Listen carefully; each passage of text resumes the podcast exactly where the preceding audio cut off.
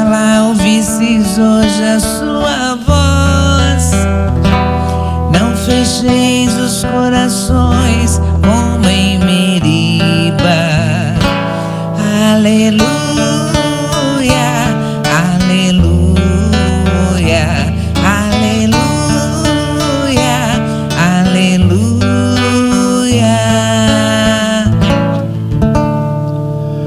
Senhor esteja convosco. Ele está no meio de nós. Proclamação do Evangelho de Jesus Cristo, segundo Mateus. Glória a vós, Senhor. Naquele tempo, Jesus começou a censurar as cidades onde foram realizados a maior parte de seus milagres, porque não se tinha convertido. Ai de ti, Corazim, ai de ti, Betsaida, porque se os milagres que se realizaram no meio de vós tivessem sido feitos em Tiro e Sidônia, há muito tempo elas teriam feito penitência, vestindo-se de silício, cobrindo-se de cinzas.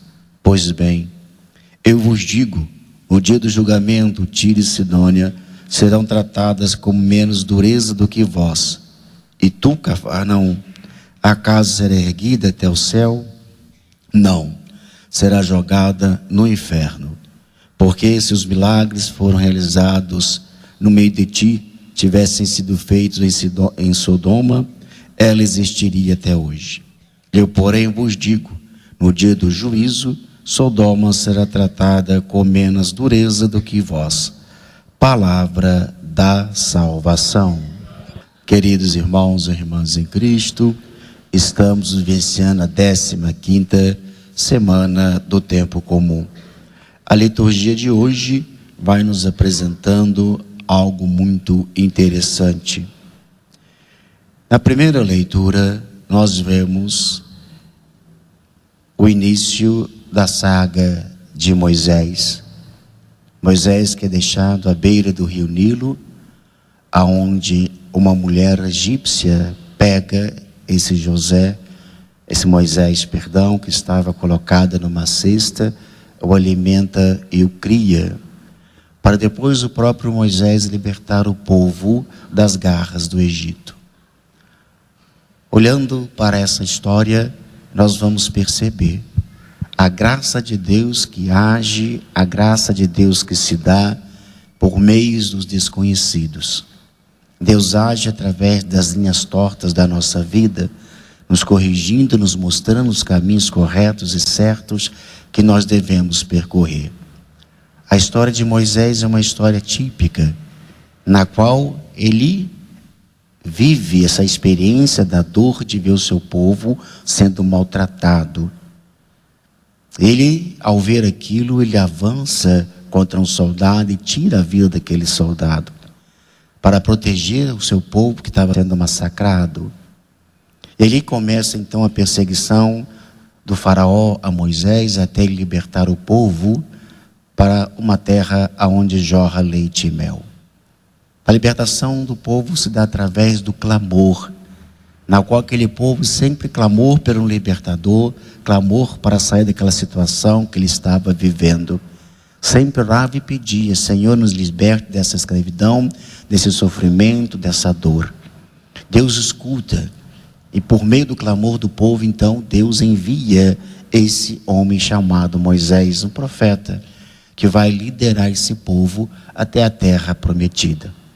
Então, o profeta é aquele que anima o povo, é aquele que prega, é aquele que anuncia a vinda do Salvador. O Evangelho, o Salvador já veio, está no meio de nós.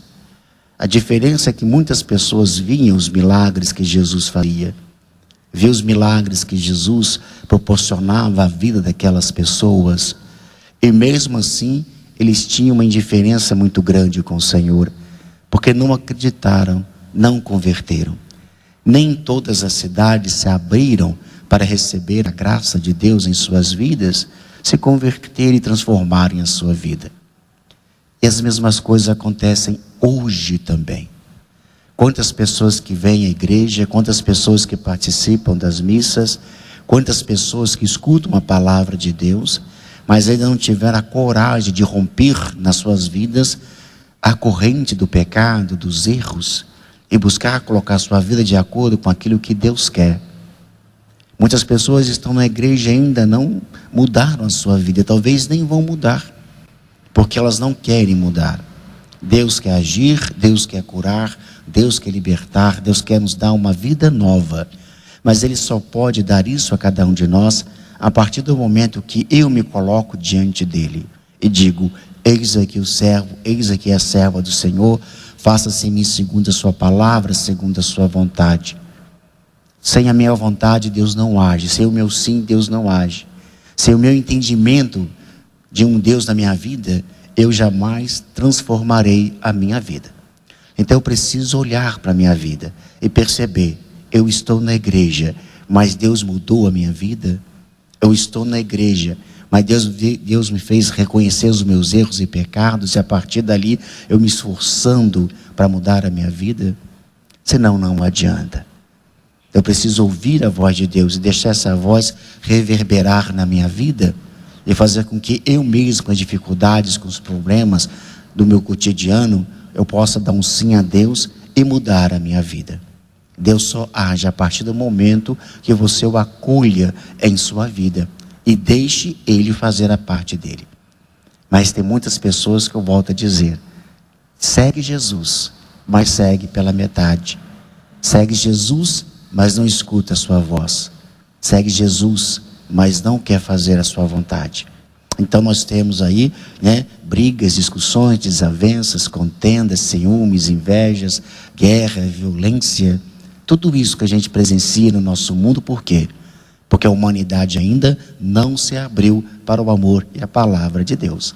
Então ainda estamos tateando ainda, né, na escuridão dos nossos pecados e dos nossos erros.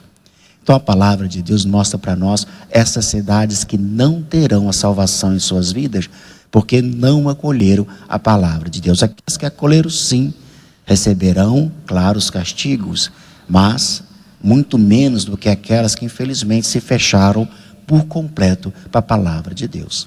Essas cidades, então, serão lançadas aonde? A palavra diz no inferno. Mas somos nós que procuramos isso. Deus não quer condenar ninguém. Deus quer salvar toda a humanidade sem exceção. Mas Ele só salva aquele que quiser ser salvo. Ele só liberta aquele que quiser ser libertado. Então, se eu quero chegar ao céu, então eu procuro olhar para a minha vida.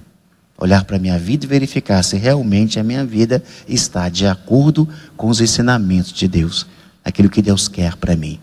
Se eu escuto a palavra e coloco na minha vida essa palavra e me converto, sim, eu começo então a caminhar em direção ao céu, porque é isso que Deus quer para cada um de nós. Agora, se eu escuto a palavra, ela entra no ouvido e sai pelo outro, quer dizer, ela não para, não faz aquilo que precisa acontecer e fazer. Então, preciso mudar. E a mudança, ela começa sempre em nós.